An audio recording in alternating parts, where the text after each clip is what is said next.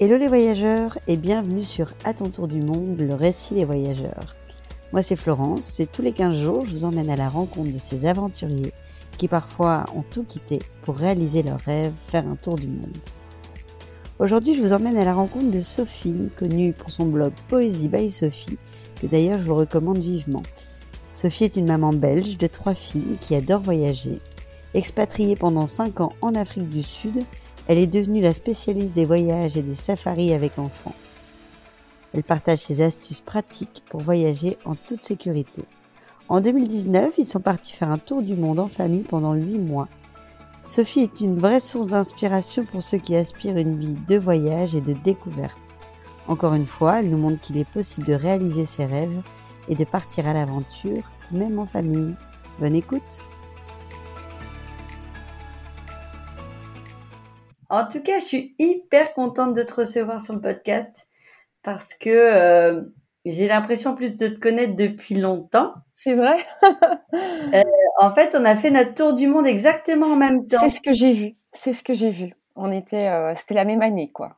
C'était la même année avec un profil assez similaire parce qu'on a toutes les deux trois enfants. Ouais, exactement. Euh, mais tu es bien plus experte que moi en la matière. Et du coup, j'ai euh, j'ai plein de questions à te poser et j'avais vraiment envie de de découvrir l'envers du décor parce que euh, en tout cas, j'invite euh, tous les auditeurs à suivre déjà ton compte Instagram qui porte très bien son nom Poésie by Sophie parce que je trouve qu'il est d'une douceur, d'une poésie, les photos sont magnifiques. donc c'est vraiment un bonheur de, de te suivre et j'avais vraiment envie de comprendre comment tu fonctionnais, comment tu avais réussi à organiser tout ça. Oui. Est-ce qu'on peut commencer euh, par une présentation? Est-ce que tu peux nous présenter ta famille? Donc, ben, moi, c'est Sophie, j'ai 43 ans, je suis belge. Euh, ça fait maintenant 18 ans que je suis mariée avec euh, Diego. Et on a trois filles qui n'arrêtent pas de grandir. Euh, Aliénor, 16 ans. Colombine, qui a fêté ses 14 ans la semaine dernière. Et la petite dernière, Aprélia, 9 ans.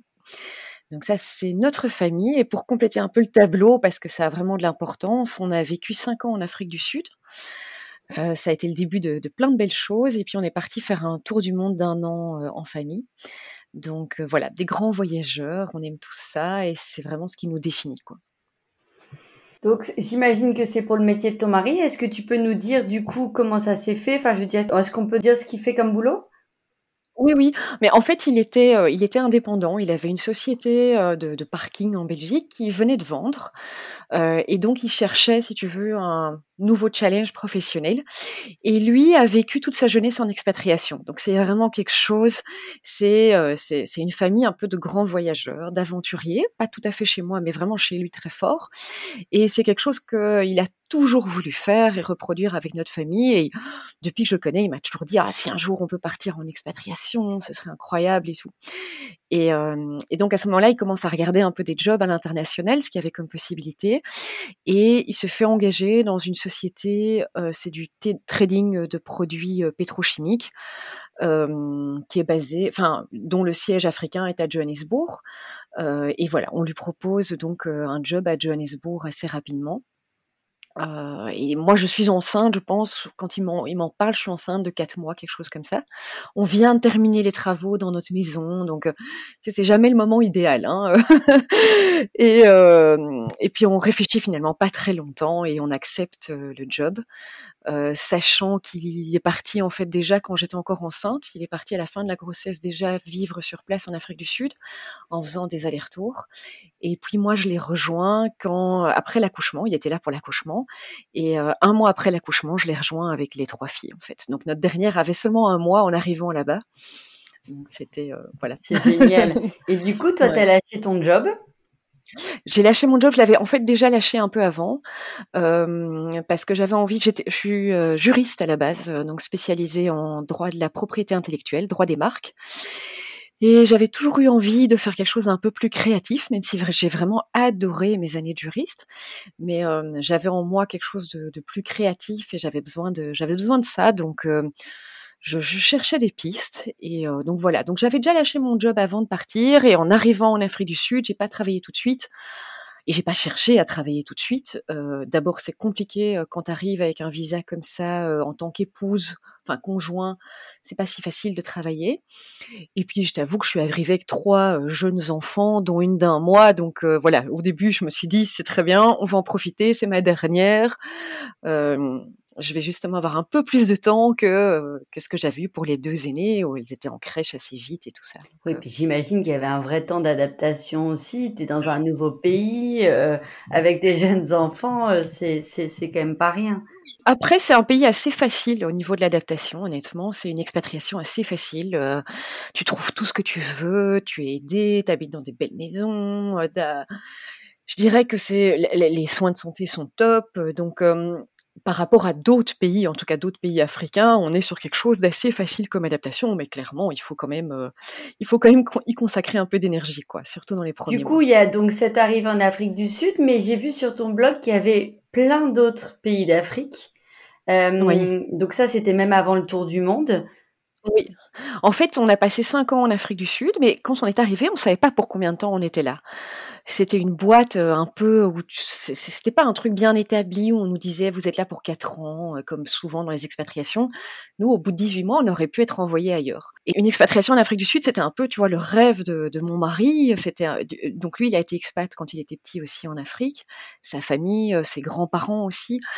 Et donc on s'est dit mais vraiment, il faut en profiter quoi. C'est une chance de dingue. Et on a commencé dès l'arrivée, alors que j'avais un bébé d'un mois, à voyager comme des fous. Donc dès le premier week-end, on est parti en safari, bon là, pas loin de, là où on vivait.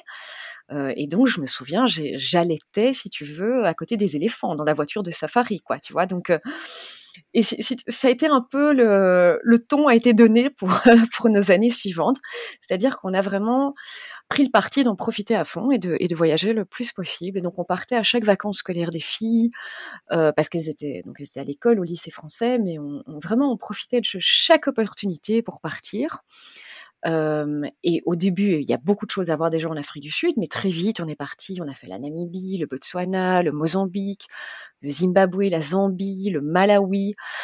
donc, on a fait un peu tous ces pays d'Afrique australe. Je dirais qu'on a, on a vraiment sillonné l'Afrique australe pendant cinq ans. On a été dans, dans des grades d'aventure. Tu vois, chaque fois, on avançait un petit peu plus.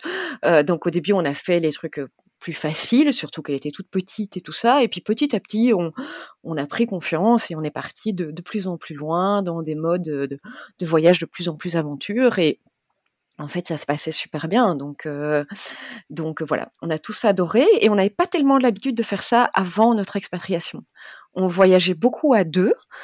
Euh, mais moi, j'ai des parents incroyables et ma belle, mes beaux-parents aussi, et ils gardaient très facilement les filles.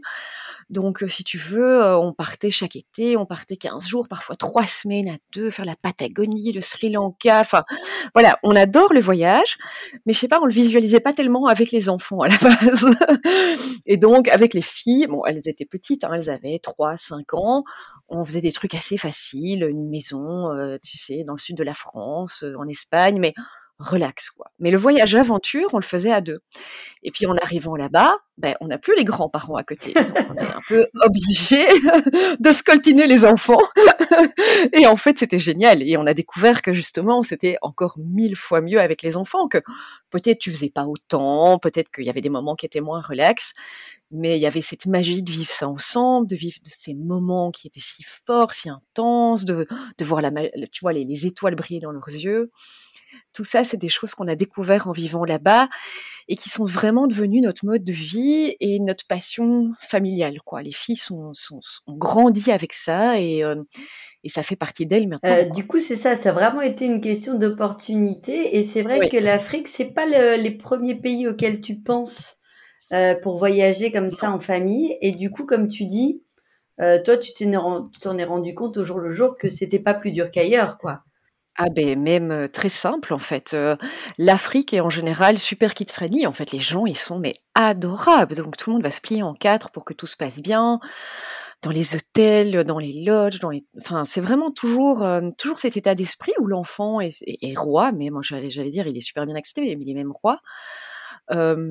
c'est, ce sont des pays, des voyages très nature.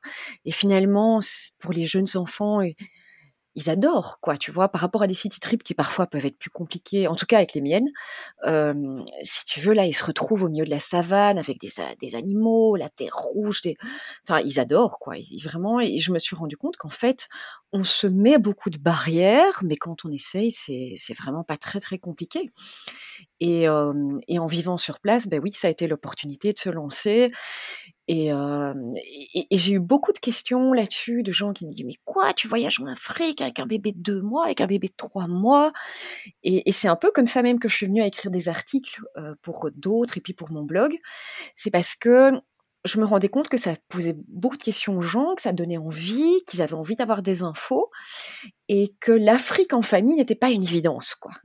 Voilà, un, voyage de noces safari, oui, en Tanzanie, en Afrique du Sud, les gens pensaient à ça, mais partir en famille avec des enfants plus ou moins jeunes, en Afrique, ça faisait peur. Or, moi, je vivais exactement l'inverse et j'avais envie de montrer aux gens que c'était complètement faisable et que c'était merveilleux, quoi, comme expérience. Et donc, c'est un peu comme ça que j'ai commencé à écrire des articles de blog. D'accord. Donc, en fait, euh, le blog, est-ce que c'est devenu ton boulot, entre guillemets, encore une fois, par l'opportunité parce que les gens te le demandaient et tu t'es dit, bah, il y a tellement de demandes que je vais en faire mon métier? Oui, exactement. Mais je l'ai lancé pas du tout dans un esprit de faire un boulot. Hein. Euh, voilà, j'étais là-bas. A priori, j'étais pas censée bosser. Enfin, j'avais pas de visa pour bosser, mais je cherchais quelque chose qui me passionnait. Moi, j'ai toujours adoré la photo. J'ai toujours adoré écrire. J'adore le voyage, donc ça faisait, si tu veux, ça réunissait quand même pas mal de choses. Et au fond, on m'a d'abord demandé d'écrire pour d'autres blogs, pour d'autres sites internet. J'ai été en contact avec avec une fille qui est devenue une copine, Charlotte, qui a créé Little Voyageur, et elle cherchait par exemple des des mamans un peu basées dans différents pays pour donner des bonnes adresses dans le pays où elles étaient.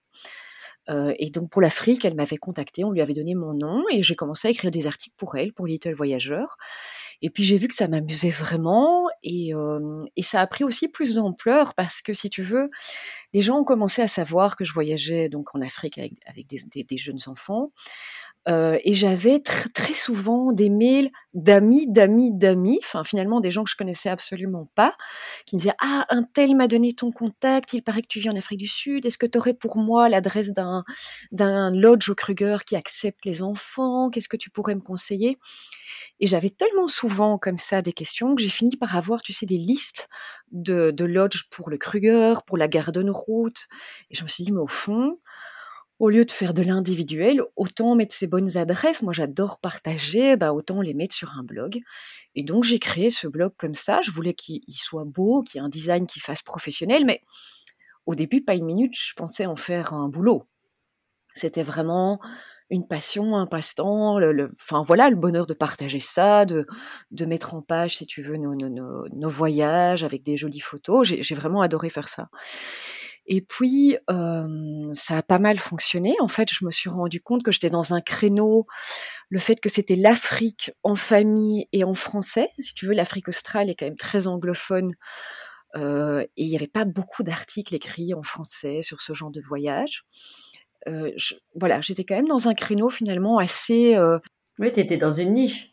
Oui, j'étais dans une niche et euh, et même les lodges, euh, voilà, j'ai voyagé euh, avec certains certains lodges et ils me demandaient même conseil en disant mais qu'est-ce qu'on peut faire pour rendre notre expérience un peu plus family friendly Qu'est-ce que qu'est-ce que toi tu conseillerais?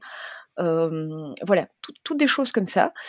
Et au final, c'est devenu petit à petit un boulot. Donc j'ai eu des collaborations avec des agences, avec des hôtels on a été très souvent invités dans très très beaux endroits. Donc euh, même si euh, j'en vivais pas et j'en vis d'ailleurs toujours pas euh, aujourd'hui vraiment, mais disons qu'il y a beaucoup de contreparties qui sont sympas et c'est devenu une occupation quand même à temps plein et qui qui en passe de devenir un, vrai boulot. Enfin, c'est déjà un vrai boulot, mais disons avant d'en vivre vraiment, c'est quand même pas évident de, vivre du blogging. Mais, mais donc, oui, c'est ça, parce qu'en fait, comme tu dis, en fait, tu arrives euh, à bénéficier du coup forcément d'avantages de, dans les hôtels dans lesquels tu descends, etc.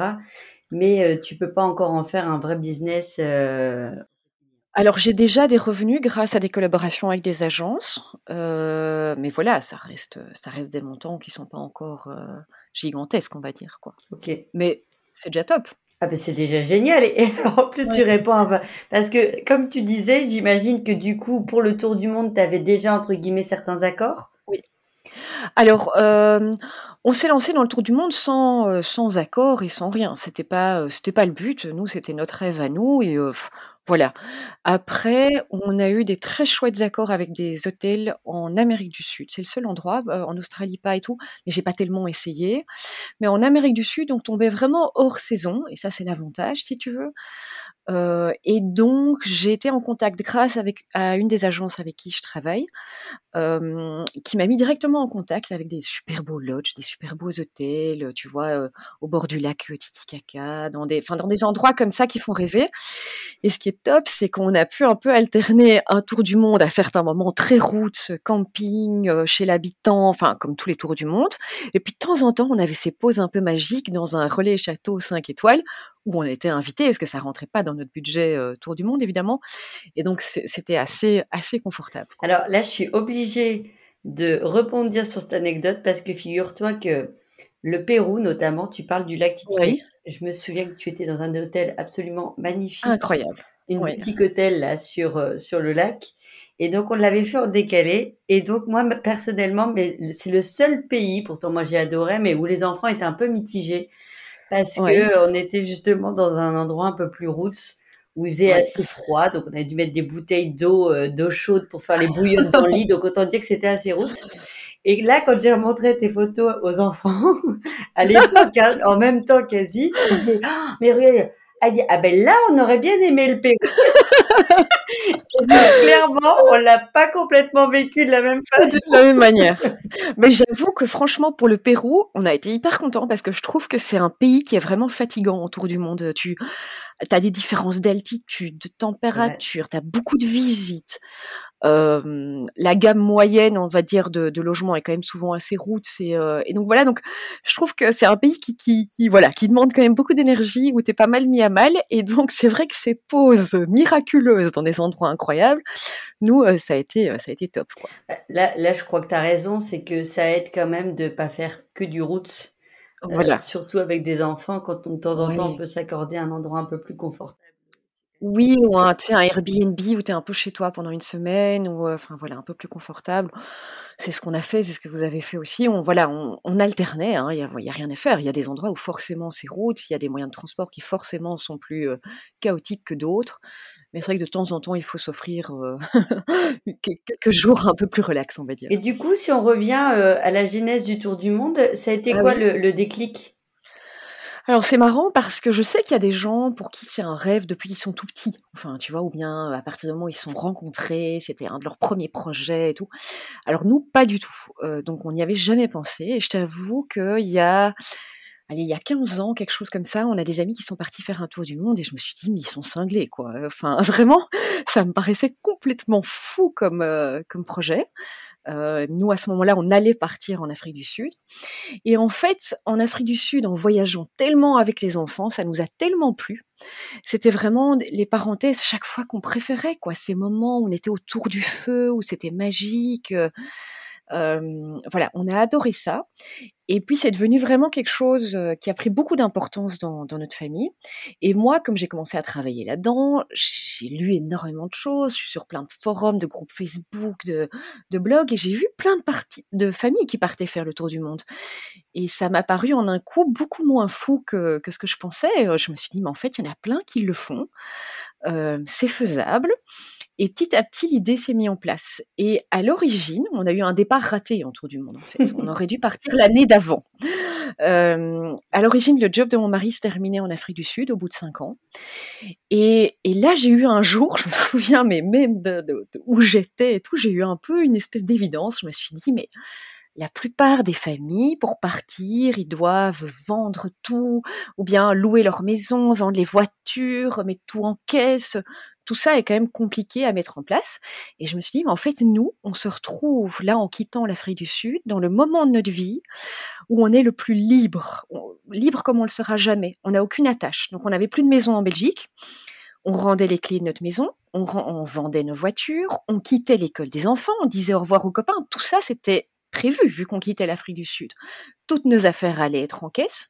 Je me suis dit, mais en fait, si on veut faire un jour ce genre d'expérience, c'est maintenant, c'est, facile, quoi. Et donc, on a commencé à prévoir ce tour du monde.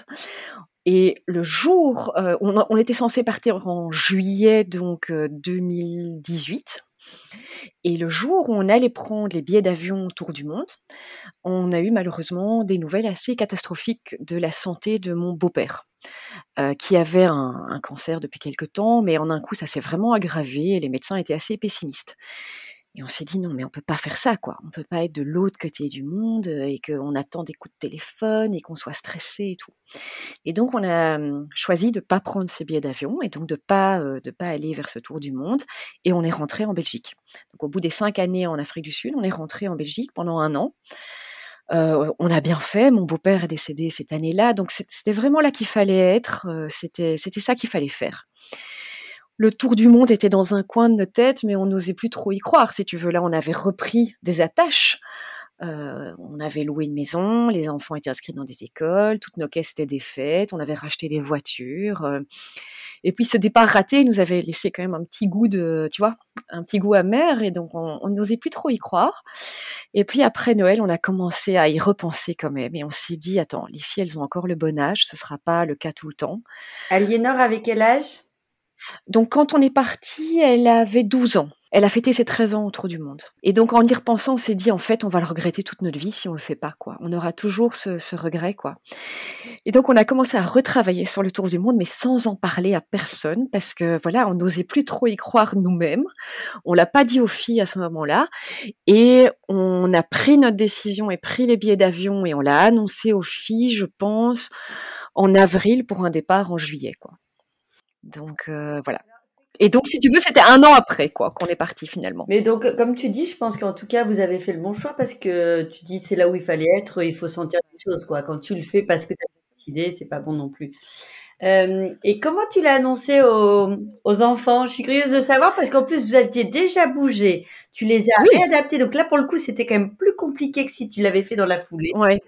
Et alors, on l'a déjà annoncé en Afrique du Sud quand on pensait partir l'année d'avant. Et puis on, leur avait dit, ben finalement ça se fera pas. On avait annoncé, tu sais, avec euh, encore du conditionnel à l'époque.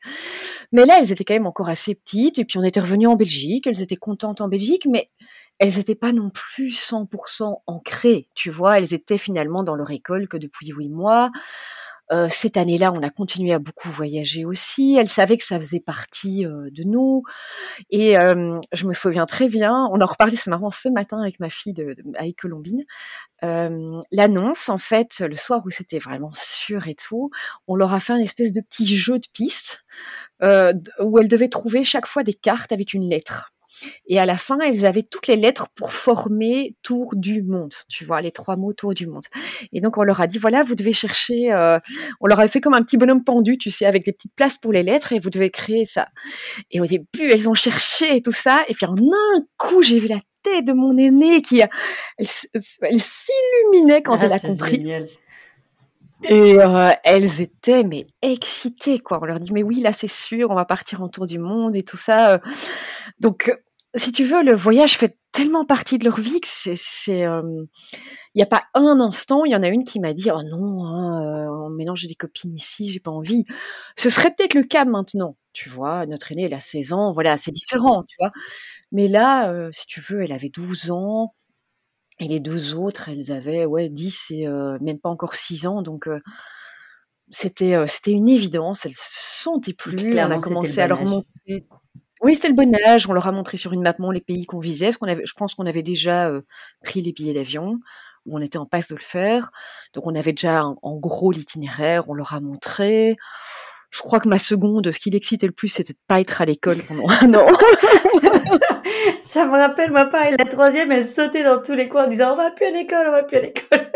voilà, exactement. Chacun ses motivations, quoi. Tu vois, la grande, elle est plus, euh, c'est une vraie aventurière, et donc elle dit, est-ce qu'on va aller en Australie? Et moi, je veux faire ça, et moi, je veux faire ça, tu vois. Enfin, donc, euh, c'était, euh, c'était plus comme ça. Et puis la dernière, si tu veux, elle avait 5 ans, donc c'était encore assez flou, mais elle sentait bien que c'était un truc qui, était chouette, qui était réjouissant. Donc, Avant que tu me parles de, de, de, paysages qui t'ont le plus touché ou de, belles rencontres, voudrais quand même qu'on discute du, retour parce que cinq ans en Afrique, un an de tour du monde, et là tu reviens sur une vie beaucoup plus casanière. Euh, comment tu comment vous vivez les choses? Comment ça s'est passé?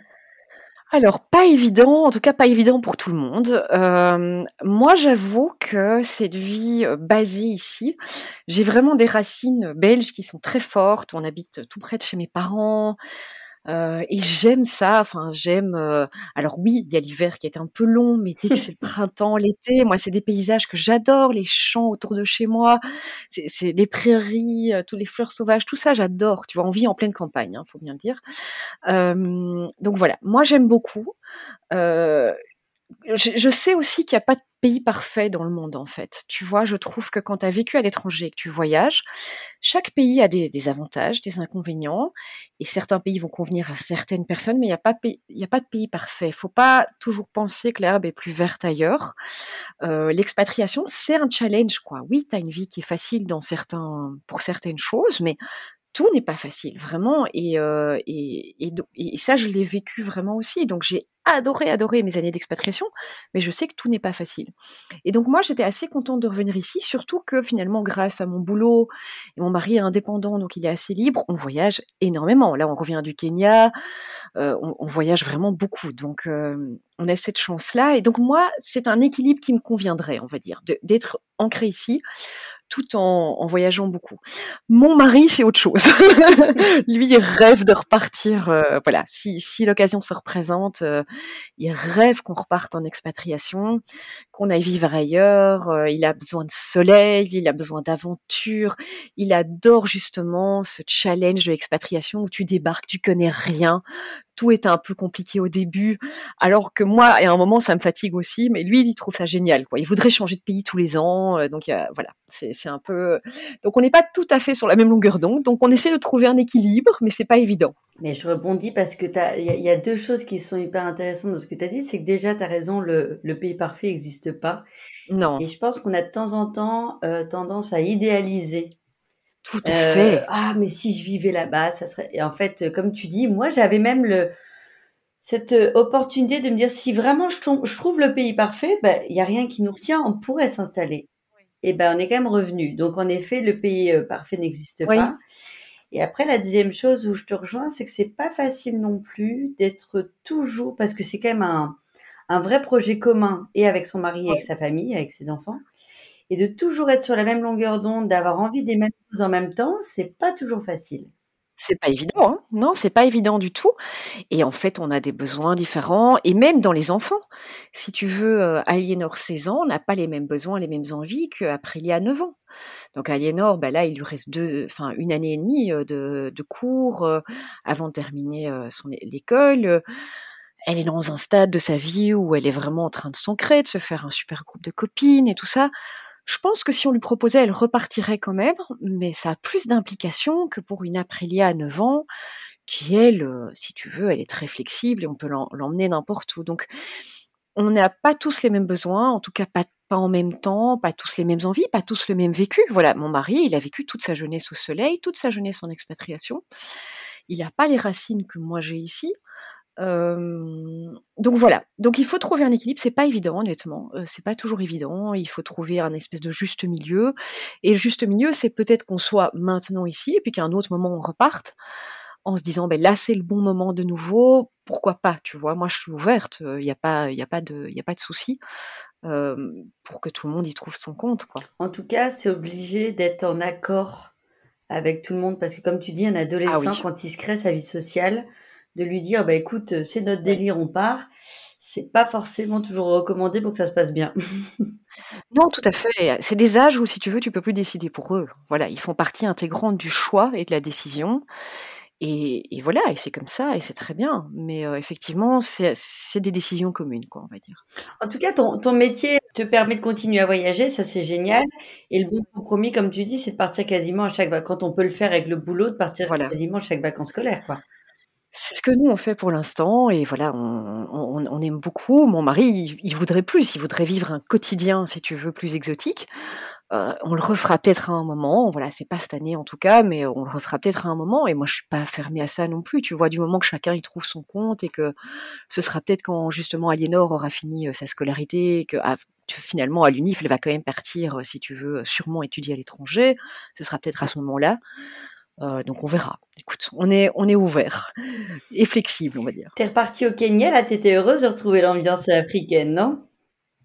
Quel bonheur, quel bonheur. Il n'y a rien à faire, notre cœur est, est vraiment en Afrique. j'avais le sourire, surtout, bon, déjà les, les, safaris et tout, mais je, je, me souviens, on est arrivé après les safaris, on est arrivé sur la côte à Watamu, qui est vraiment un espèce de petit village très euh, très relax au bord de, l'océan, l'eau est turquoise, enfin bon, canon. Mais rien que le trajet de 30 minutes de l'aéroport jusqu'à jusqu'à J'avais mais un sourire, mais jusque là, je regardais mon mari, on avait tous les deux un grand sourire parce que c'est vraiment les routes typiques africaines, donc de la terre rouge, des petites maisons, des, des, des, des palmiers, des, arbres qui croulent de fleurs, et puis toutes ces petites échoppes, tu vois, du bord de la route, des mecs qui vendent des fruits et des légumes, des tissus des mamas africaines qui portent des trucs sur leur sur euh, sur leur dos ou sur leur tête, des enfants qui courent partout à pieds nus. Enfin bon, j'avais mais un sourire, mais jusque là quoi. C'était euh, ça fait vraiment du bien quoi. C'est ça fait partie de nous quoi. Il n'y a rien à faire. Ça c'est extraordinaire parce que tu as retrouvé en fait euh, des sensations que tu n'avais pas vécues depuis un certain temps. Tu as retrouvé, j'imagine, des odeurs, des odeurs, des sensations. Par exemple, les sensations qu'on a retrouvées aussi, c'est le premier euh, game drive. Donc les game drive, c'est les, c'est quand tu pars en voiture pour faire ton safari, si tu veux. Euh, donc c'est des voitures. Là, c'était des voitures 4x4 ouvertes. Avec un Ranger. Et donc on appelle ça un game drive. Et le premier game drive qu'on faisait avec les filles, avec cette voiture qui est ouverte, donc tu vois, tu as le vent, tu as un peu la poussière, tu regardes les animaux, tu te laisses un peu bercer. Ah là là, mais c'était trop bien. Après, j'ai l'impression aussi donc où il y a toute cette sensation et il y a aussi des lumières qui sont complètement à part en Afrique, ah, bah non? oui. Bah, il y a des lumières, des couchers de soleil. Et puis tu vis avec le soleil en fait, surtout quand tu fais des, des safaris. Tu te lèves à l'aube pour aller voir le soleil se lever dans le bush. ce qui est des moments, ce sont des moments magiques en fait, tu vois, et tu prends vraiment ce temps de t'arrêter pour ce soleil qui se lève, pour ce soleil qui se couche. Et puis oui, comme tu dis, les lumières sont extraordinaires. Hein, c'est c'est fabuleux, quoi. Donc, ça, ça, a l'air de se développer quand même pas mal au niveau du tourisme. Là, j'ai vu dans l'endroit dans lequel tu es descendu, qui était juste sublime. Oui, magnifique. tout ce qui était, c'est presque des décors qu'on verrait plus même au niveau de l'ambiance en Asie par rapport au yoga, etc. Et que j'aurais pas justement imaginé en Afrique. Alors, il y a des petites pépites comme ça. Alors, il y a beaucoup d'endroits en Afrique qui sont magnifiques. Il y a beaucoup d'endroits qui font très plutôt out of Africa. Donc ça, on est sur le côté safari. Tu peux avoir un peu de tout, des endroits très très luxueux, bien sûr, ou des endroits plus plus routes. Et puis, dans ces endroits, moi, je c'est Watamu, par exemple, c'est le genre d'endroit que j'aime beaucoup parce qu'il y a, tu sais, une vibe un peu différente. Donc c'est c'est un endroit encore très authentique, un peu avec beaucoup de pêcheurs et tout ça. Mais en même temps, il y a quelques jolies adresses, deux trois petits restos un peu plus trendy, un hôtel où ils font du yoga, mais un truc de fou, un endroit mais magnifique, hyper inspirant. Et il suffit finalement que deux trois endroits s'ouvrent pour que ça devienne à la mode entre guillemets, parce que c'est loin d'être d'être très connu et très à la mode, mais où tu as cette ambiance-là et, et, ça attire des gens un peu, si tu veux, particuliers. Ça peut être des endroits aussi de surfeurs comme euh, le petit village de Tofo au Mozambique, par exemple, des endroits de, de kitesurf comme ici à Watamu. On a retrouvé cette ambiance-là euh, au Brésil, à Trancoso aussi. C'est tous des endroits quand même un peu particuliers qui sont vraiment pas très connus. Donc ça, c'est un peu grâce à mon boulot, comme je passe des heures à regarder des blogs, euh, des blogs de voyage, à suivre des gens et tout, je repère ce genre d'endroits et je, je, les garde dans ma tête en disant un jour j'irai là, quoi, tu vois. J'ai une bonne petite série d'endroits où je veux encore aller. Et, euh, et c'est vrai que les gens sont assez étonnés en voyant les photos. Ils s'imaginent pas ça pour un espèce de tout petit village paumé au Kenya. C'est des endroits vraiment géniaux, quoi, où tu manges super bien, euh, voilà. C'est en ça où tu es vraiment très talentueux, c'est que tu arrives toujours à trouver l'endroit. Alors tu les mets en plus vraiment bien en valeur, mais c'est comme tu dis, ce qui est génial, c'est que c'est des lieux qui sont pas encore très touristiques, non, mais où on n'est pas non plus trop dans le route, donc on trouve vraiment un bon compromis pour des gens qui veulent partir en vacances. Ouais, exactement. On est plutôt sur des destinations euh, vacances plutôt que tour du monde. Hein, mais euh, euh, comment tu donc comment tu les trouves ces pépites? Euh, c'est à force de dénicher, de, de, passer des heures et des heures à chercher du. Ouais, c'est ça, rien. Ouais. Des heures et euh, très organisé. Donc, euh, que ce soit sur Instagram, sur Internet, je sauve systématiquement les adresses, les endroits, j'ai des, des fichiers par pays. Vraiment, voilà, avec tout, toutes les adresses que je garde en mémoire. Et quand je vise un pays, je retourne voir toutes les adresses que j'avais que j'avais repérées.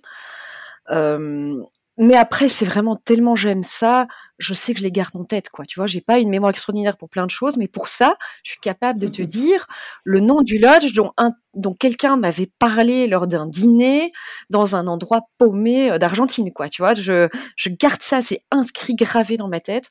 Et, euh, et puis, oui, euh, je m'organise pas mal pour, pour chercher tout ce genre de choses. Et puis, vraiment, c'est ces gens, ce genre d'adresse-là qui, qui m'amuse le plus.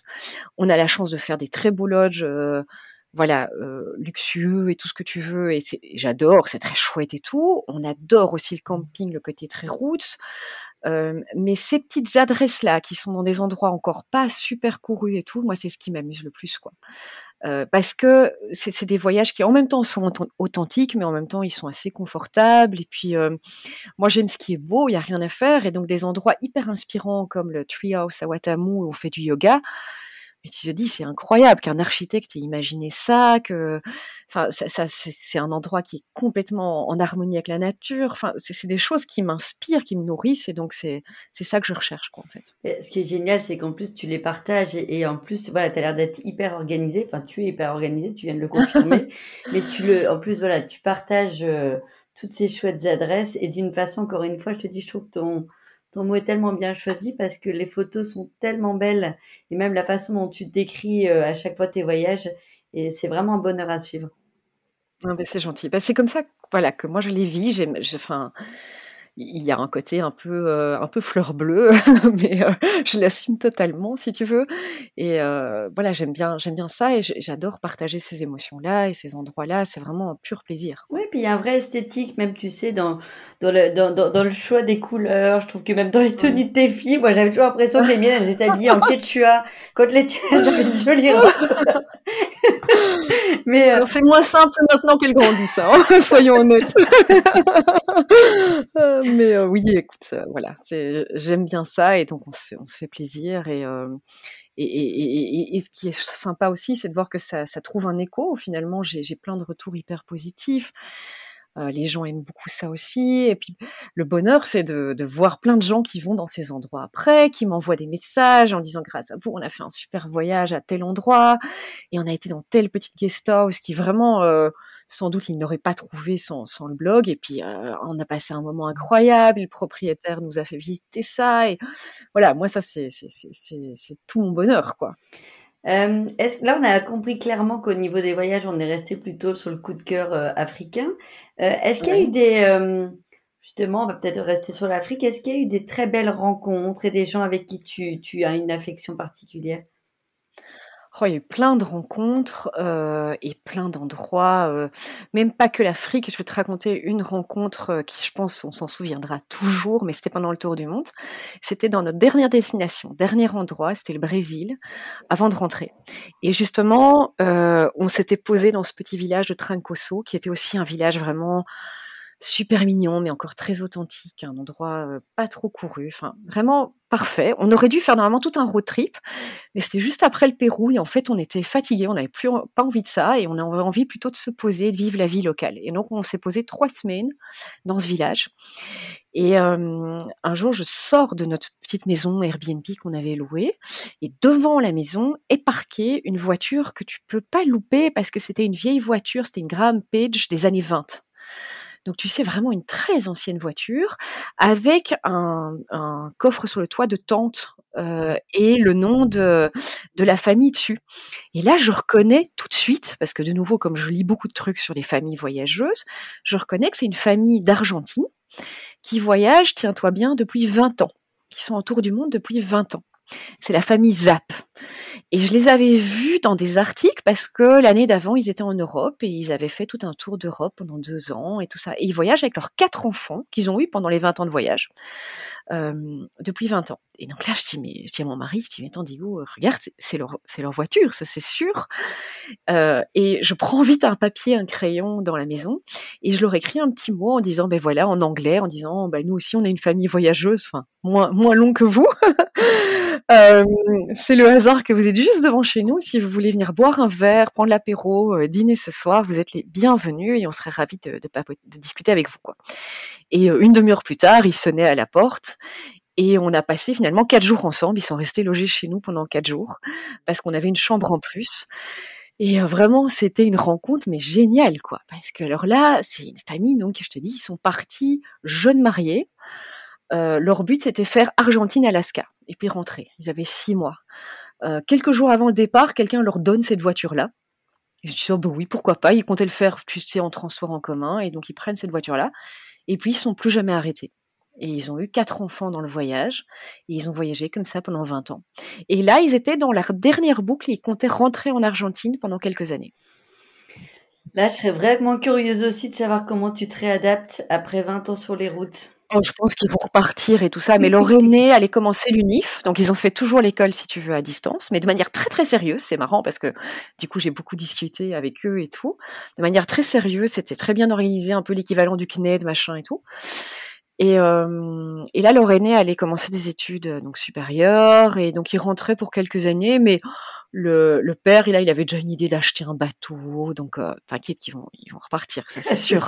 Mais c'était fascinant parce qu'ils avaient tellement de choses à raconter, et puis euh, un tout autre mode euh, de relation sociale, si tu veux. Leur vie depuis 20 ans n'était faite que de ces rencontres, et donc il y avait une vraie spontanéité et une vraie facilité. Euh, il fallait pas trois secondes pour briser la glace, quoi. En bout de même pas trois minutes, tous les enfants étaient avec les nôtres dans la piscine, à sauter, à jouer en espagnol, en anglais, en français mélangés. Euh, le soir même, eux, ils n'ont pas dormi direct, mais le soir même, il y avait deux enfants qui restaient dormir chez nous. On les connaissait depuis une heure, tu vois. On les a retrouvés le lendemain à la plage, et puis finalement, eux sont venus dormir chez nous aussi. Et, euh, et voilà. Vraiment. il y, a euh, clairement un feeling. En plus, vous étiez dans ce mood à ce moment-là. Mais c'est complètement dans ce mood. Donc, il y, a un feeling qui est, qui est, tellement facile à ce moment-là que, en fait, vous vous rencontrez immédiatement, quoi. oui. Mais oui, évidemment. Donc, euh, donc voilà, ça c'était vraiment une des rencontres qui a marqué euh, le tour du monde. Euh, il y a eu plein de rencontres. le tour du monde, par exemple, on a eu l'habitude, surtout pour les, dans les villes, en fait, comme il y a quand même pas mal de gens qui me suivent euh, sur Instagram ou sur le blog, quand les gens ont connu un peu l'itinéraire, j'ai eu pas mal de mails euh, de gens qui disent ah mais nous on est expat à Sydney, euh, quand vous y êtes, venez boire un verre à la maison et tout. Et en fait, on a fait ça très souvent et on a adoré. Toutes des chouettes rencontres parce que bah tu vois la vie un peu locale, même si souvent c'était des expats, hein, mais euh, mais euh, tu, tu, tu voilà, tu vois la ville d'une autre manière. Ils nous ont parfois fait découvrir des chouettes adresses, des chouettes restos, raconter un peu la vie dans le pays quand tu quand tu y vis vraiment. Et on a fait ça, oui, à Sydney, à Melbourne, Brisbane, euh, à Buenos Aires, à Santiago. Enfin, on a fait ça dans pas mal d'endroits. parce que ça te permet d'être en immersion et de découvrir en effet un peu plus de l'intérieur le pays. Ben oui, c'est ça, tu vois, et on a logé chez certains, enfin donc c'était, enfin certains ça c'était vraiment des amis d'amis qui partaient, qui nous ont laissé leur maison pendant trois jours à Santiago, enfin c'était encore complètement différent d'un mode de voyage, classique, si tu veux, où tu as 15 jours dans un pays. C'était c'était vraiment propre à notre tour du monde et on a vraiment adoré. Alors moi, il y a une dernière, anecdote en tout cas que j'avais vraiment aimé suivre à l'époque de ton tour du monde. C'est pas une anecdote, mais c'est un lieu euh, on avait l'impression d'être dans un film. Euh, c'était quand vous étiez en Argentine. Ah, dans l'estancia. Ah, c'était incroyable, quoi. Ouais, on a fait deux estancias comme ça. Euh, les deux, on a adoré et c'était complètement une immersion parce que donc nous on est on, aime beaucoup monter à cheval. Hein. J'ai surtout ma fille, mon aînée, qui est passionnée et mon mari adore aussi et les trois autres dont moi on suit assez bien.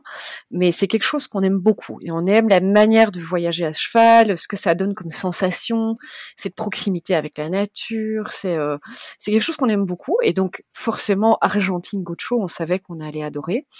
Et euh, la première estancia où on s'est arrêté, euh, c'est une des plus anciennes de la région. Ça faisait 600 ans euh, que c'était la même famille qui, qui se succédait de génération en génération dans, dans cet endroit.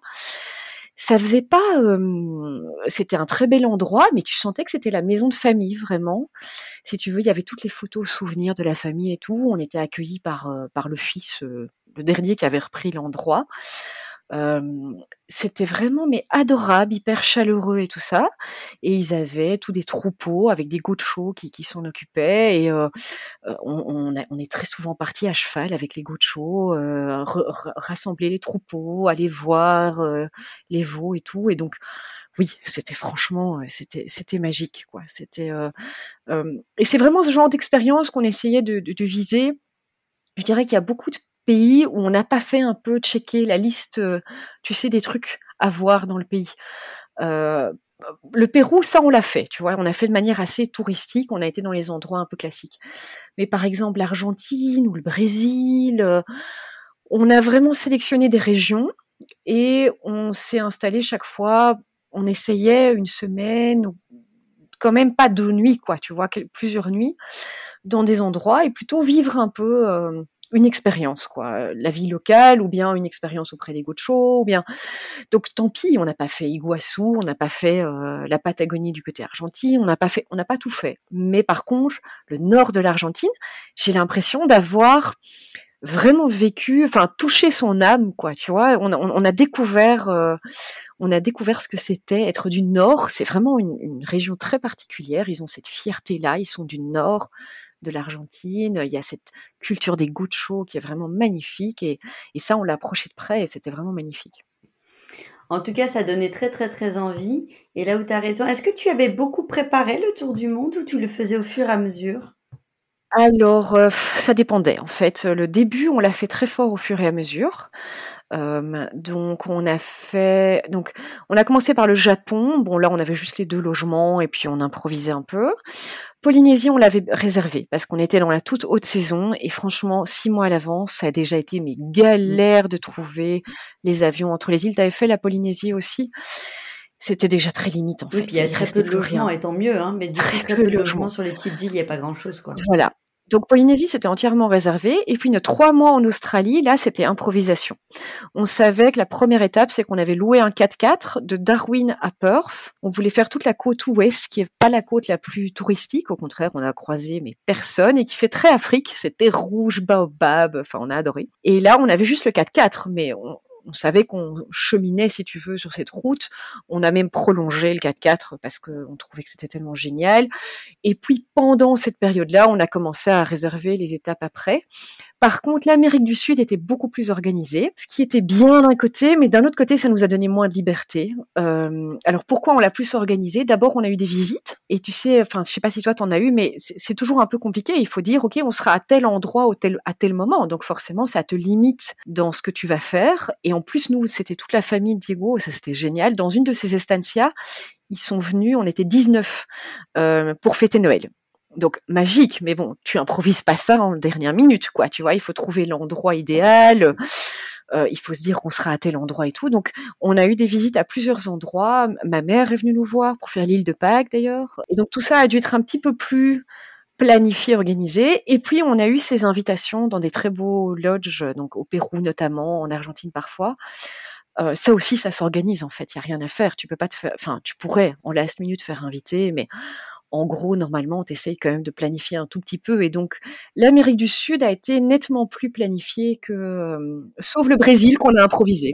J'ai interviewé, euh, d'ailleurs l'épisode passera dans, dans 15 jours, mais l'organisateur du site, enfin le fondateur du site à contresens. Oui, je vois très bien. Et qui lui disait, en fait, euh, essayer de, de, de préparer le moins possible sauf en fonction des saisons. Mais comme tu dis, si on veut des endroits au moment un peu parfait, euh, tu prends le Japon, comme tu dis, si tu veux au moment euh, de la floraison des, cerisiers, etc., il faut y aller sur des moments spécifiques. La Polynésie, c'est pareil. Donc, nous, on l'avait fait comme toi. On avait quand même mis des moments bien spécifiques tout en se laissant la liberté. Mais voilà, après, ça, ça appartient à chacun. Tout dépend ce qu'on veut vivre, quoi. Ouais. Et c'est pour ça que finalement, à la fin de l'Amérique du Sud, on est arrivé, euh, notre dernier pays c'était le Brésil, et là on n'avait encore rien prévu. Et finalement, on a, euh, tu vois, complètement changé notre idée à ce moment-là, et ça faisait un bien fou aussi. Donc, je pense que c'est la vraie essence du tour du monde, c'est plus les endroits où tu es en liberté totale. Et, donc il faut en tout cas se, se, privilégier des plages comme ça. Mais bon, c'était pas toujours possible. Et quelle joie ça a été quand même d'avoir des visites, de fêter Noël tous ensemble au fin fond de l'Argentine c'est quand même des souvenirs pour toute une vie. Donc, on, on regrette absolument pas d'avoir eu ces rendez-vous et d'avoir dû planifier. Mais voilà, ça changeait un peu la donne. Je suis d'accord parce que euh, c'est bête, hein, mais faire Noël loin de tout le monde, là, c'était le seul moment. Moi, c'est la seule soirée où je me suis dit, là, j'aimerais bien me téléporter pour être avec ma famille parce que je trouve que même si on avait la chance d'être à 5, c'était déjà génial. C'est vrai que, et, et, encore une fois, je pense qu'on peut pas tout avoir ces expériences qui sont dingues mais tu loupes des anniversaires, tu loupes des soirées. Ah bah oui. Comme quand tu t'expatries, hein, y a, y a, y a... Comme quand tu t'expatries. Il n'y a pas de pays parfait et il n'y a pas de situation parfaite. Mon grand-père est décédé quand on était en tour du monde. Enfin, tu vois, voilà, c'est comme l'expatriation, c'est que volontairement tu te mets à l'écart pour vivre des choses extraordinaires, mais tu peux pas tout avoir. Exactement. Euh, je vais finir sur la dernière question. De quoi tu es le plus fier dans tout ce que tu as déjà fait? Mais de, de finalement d'avoir osé franchir le pas, tant, euh, tant dans euh, l'expatriation, parce que c'est finalement la première fois qu'on s'est un peu jeté dans le vide, que dans le tour du monde. Euh, je suis pas sûre qu'on aurait fait un tour du monde sans s'être expatrié avant. C'était un premier grand choix. Et euh, il y a beaucoup de gens qui te disent ah mais t'as une chance folle de d'avoir fait un tour du monde et tout. Mais en fait tu l'as créé ta chance aussi. Et euh, honnêtement c'est pas simple. Euh, c'est pas voilà il faut bosser pour un tour du monde. Il faut organiser. Il faut mettre des sous de côté. Il faut être prêt à tout lâcher. Il faut être prêt à à aussi euh, perdre euh, ta zone de confort et pas spécialement la retrouver en rentrant parce que tu peux créer un déséquilibre. Euh. donc il y a beaucoup de choses et c'est un grand saut dans le vide en fait. Je crois qu'à partir du moment où tu as pris la décision, finalement tout se met en place et tout le monde peut y arriver. Mais prendre la décision, comme la décision de l'expatriation, hein, d'ailleurs c'était pas facile non plus, euh, c'est un saut dans le vide et franchement je suis fière qu'on l'ait fait, qu'on ait suivi euh, notre euh, notre instinct de se dire ben oui ça va aller et parfois tu as des doutes. Hein, je te... comme anecdote c'est la veille, je sais pas toi ce que tu as vécu mais moi la veille de notre départ en tour du monde honnêtement on n'était pas fiers. Hein, franchement on était hyper stressés. En plus ça avait été des semaines mais tellement intenses pour tout boucler, mettre tout en caisse, enfin administrativement, médicalement tout ça. Et la veille du tour du monde, on était dans un état de fatigue, de stress, et on se regardait avec mon mari, on s'est dit, mais qu'est-ce qu'on fait, quoi? Mais qu'est-ce qu'on fait?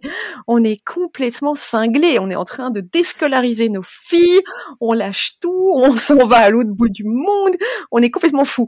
Et je dirais qu'on a bien mis euh, dix jours avant d'être complètement libre de ce sentiment-là et de se dire mais oui, mais profitons-en, c'est génial. Mais euh, on a bien mis euh, deux semaines d'adaptation, de, rentrer dans ce tour du monde et de d'oublier cette ce coup de folie et se dire mais oui, on a eu tellement raison et, c'est la meilleure chose qu'on ait fait. Donc euh, je, n'ai aucun regret.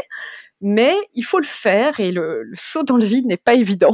Alors c'est pour ça qu'il faut aussi, ça c'est le dernier conseil à ceux qui nous écoutent, c'est de bien choisir sa première destination. Euh, ah, mais carrément. carrément. Le doute, tu l'as forcément. Moi, j'avoue qu'on a fait le Brésil en premier et on avait fait 30 heures de voyage et les enfants ils nous regardaient en disant mais ah, on a signé pour ça. Et alors, par contre, on est arrivé euh, sur une mangrove euh, parce qu'on avait vraiment été dès le départ assez isolés. Et moi, les premiers paysages, donc ça a été le deuxième jour quasiment, hein, j'ai pris un shoot euh, d'adrénaline et en me disant waouh, voilà, je sais ce que je suis venue chercher. Donc j'avoue que j'ai pas eu le temps de, j'ai pas eu ces 15 jours tellement le, le premier décor a été complètement fou. Alors nous, c'était une grosse erreur. Notre premier pays. Soyons clairs, c'était le Japon, qui peut être splendide et je n'ai aucun doute là-dessus, mais euh, ce n'était pas le bon choix dans notre cas, on va dire. D'abord, c'était pas un pays qui nous attirait spécialement. En fait, euh, bizarrement, euh, en fait, on voulait arriver en Polynésie parce que c'était la bonne période et l'agent qui fait les billets d'avion autour du monde nous avait dit, bah, depuis l'Europe, le plus logique c'est de passer par euh, Tokyo soit c'est juste une escale à l'aéroport, soit vous vous arrêtez euh, pendant quelques jours. On s'est dit, mais attends, on est à Tokyo, on va s'arrêter. Et donc on se dit, on va passer euh, huit jours au Japon, assez court. Donc on se dit, on va se concentrer sur Tokyo, Kyoto. Et alors nous, tu vois, on, revient du bush africain, la nature c'est un peu notre élément. Et là, on est plongé dans des villes immenses qui sont hyper intenses. Nos filles, elles sont pas habituées au city trip, avec euh, je sais plus combien d'heures de décalage horaire, mais ça devait être 10 heures de décalage horaire. La fatigue accumulée de toutes ces semaines pré-tour du monde. Et donc on est arrivé, mais épuisé, décalage horaire, pire saison. Donc c'était euh, juillet, il faisait 30 degrés, mais il pleuvait tout le temps tout le temps, tout le temps, et plein de sous la pluie. sous la pluie. Et euh, en plus, on n'avait rien préparé. Et alors, je dis toujours aux gens qui veulent partir au Japon, c'est un pays qui ne s'improvise pas. Tu vois, il faut vraiment le préparer. Il faut être un peu introduit, avoir les bonnes adresses, parce que c'est pas en se baladant comme ça tranquille dans la rue que tu trouves le bon resto. Non, c'est euh, c'est en le connaissant. Et en fait, il est au sixième étage, une tour euh, immense. Et donc, on avait rien préparé parce qu'on n'avait pas eu le temps et on débarquait dans ce pays mauvaise saison, crevé et tout. Et en fait, on n'a pas du tout aimé notre euh, notre semaine au Japon. Euh, et en plus, on, ne peut pas tout réussir et que même Poésie by Sophie. et, après, j'en garde des super souvenirs quand même, parce que c'était le début du Tour du Monde, qu'on a découvert des trucs magnifiques et tout ça. Mais c'est resté un peu, tu sais, la private joke de tout le Tour du Monde, c'était le Japon, quoi. Euh, c'était un peu le fail du début, on va dire. Et on aurait dû commencer par une destination soit comme toi, où tu es pris dans quelque chose vraiment, soit quelque chose de reposant, en fait, tout bêtement. Euh, tu vois, commencer par une semaine un peu tranquille. Je pense que ça aurait été bien. Tu vois. Ouais, je pense que c'est un très bon conseil. Bien choisir son premier pays et bien choisir l'ambiance. On commence pas par un city trip sous la pluie. Mais en même temps, tu vois, euh, il doit y avoir des fails dans des voyages comme ça au long cours. Et tu peux pas tout aimer. Euh, il y a des trucs qui sont un peu plus ratés que d'autres. Et ça fait autant partie du souvenir. Enfin, franchement, on en rit. C'est euh... souvent ce dont on se souvient le plus. Oui, un peu les exactement. Exactement. Donc euh, voilà, ça fait partie de l'expérience. Et, euh... et ben, en tout cas, merci de nous l'avoir partagé parce que comme tu t'entends, il y a le côté Instagram où tout est parfait, mais euh, il y a aussi des petits ratés ah, et c'est très drôle de les Évidemment.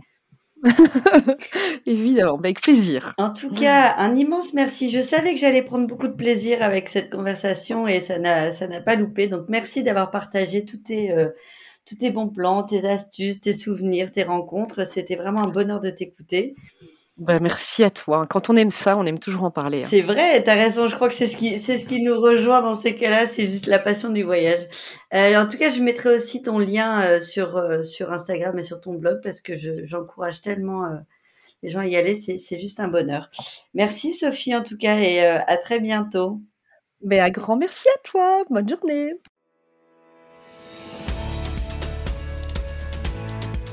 Et voilà, c'est la fin de cet épisode. J'espère qu'il vous a plu et qu'il vous a inspiré. Moi, je n'ai qu'une envie, c'est me téléporter en Afrique. Alors merci Sophie pour ta gentillesse, ton authenticité et pour tous tes conseils. Abonnez-vous sur les plateformes d'écoute et donnez-moi 5 étoiles, ça m'aidera beaucoup à faire connaître le podcast. En attendant, je vous donne rendez-vous dans 15 jours et vous dis à très bientôt pour de nouvelles aventures.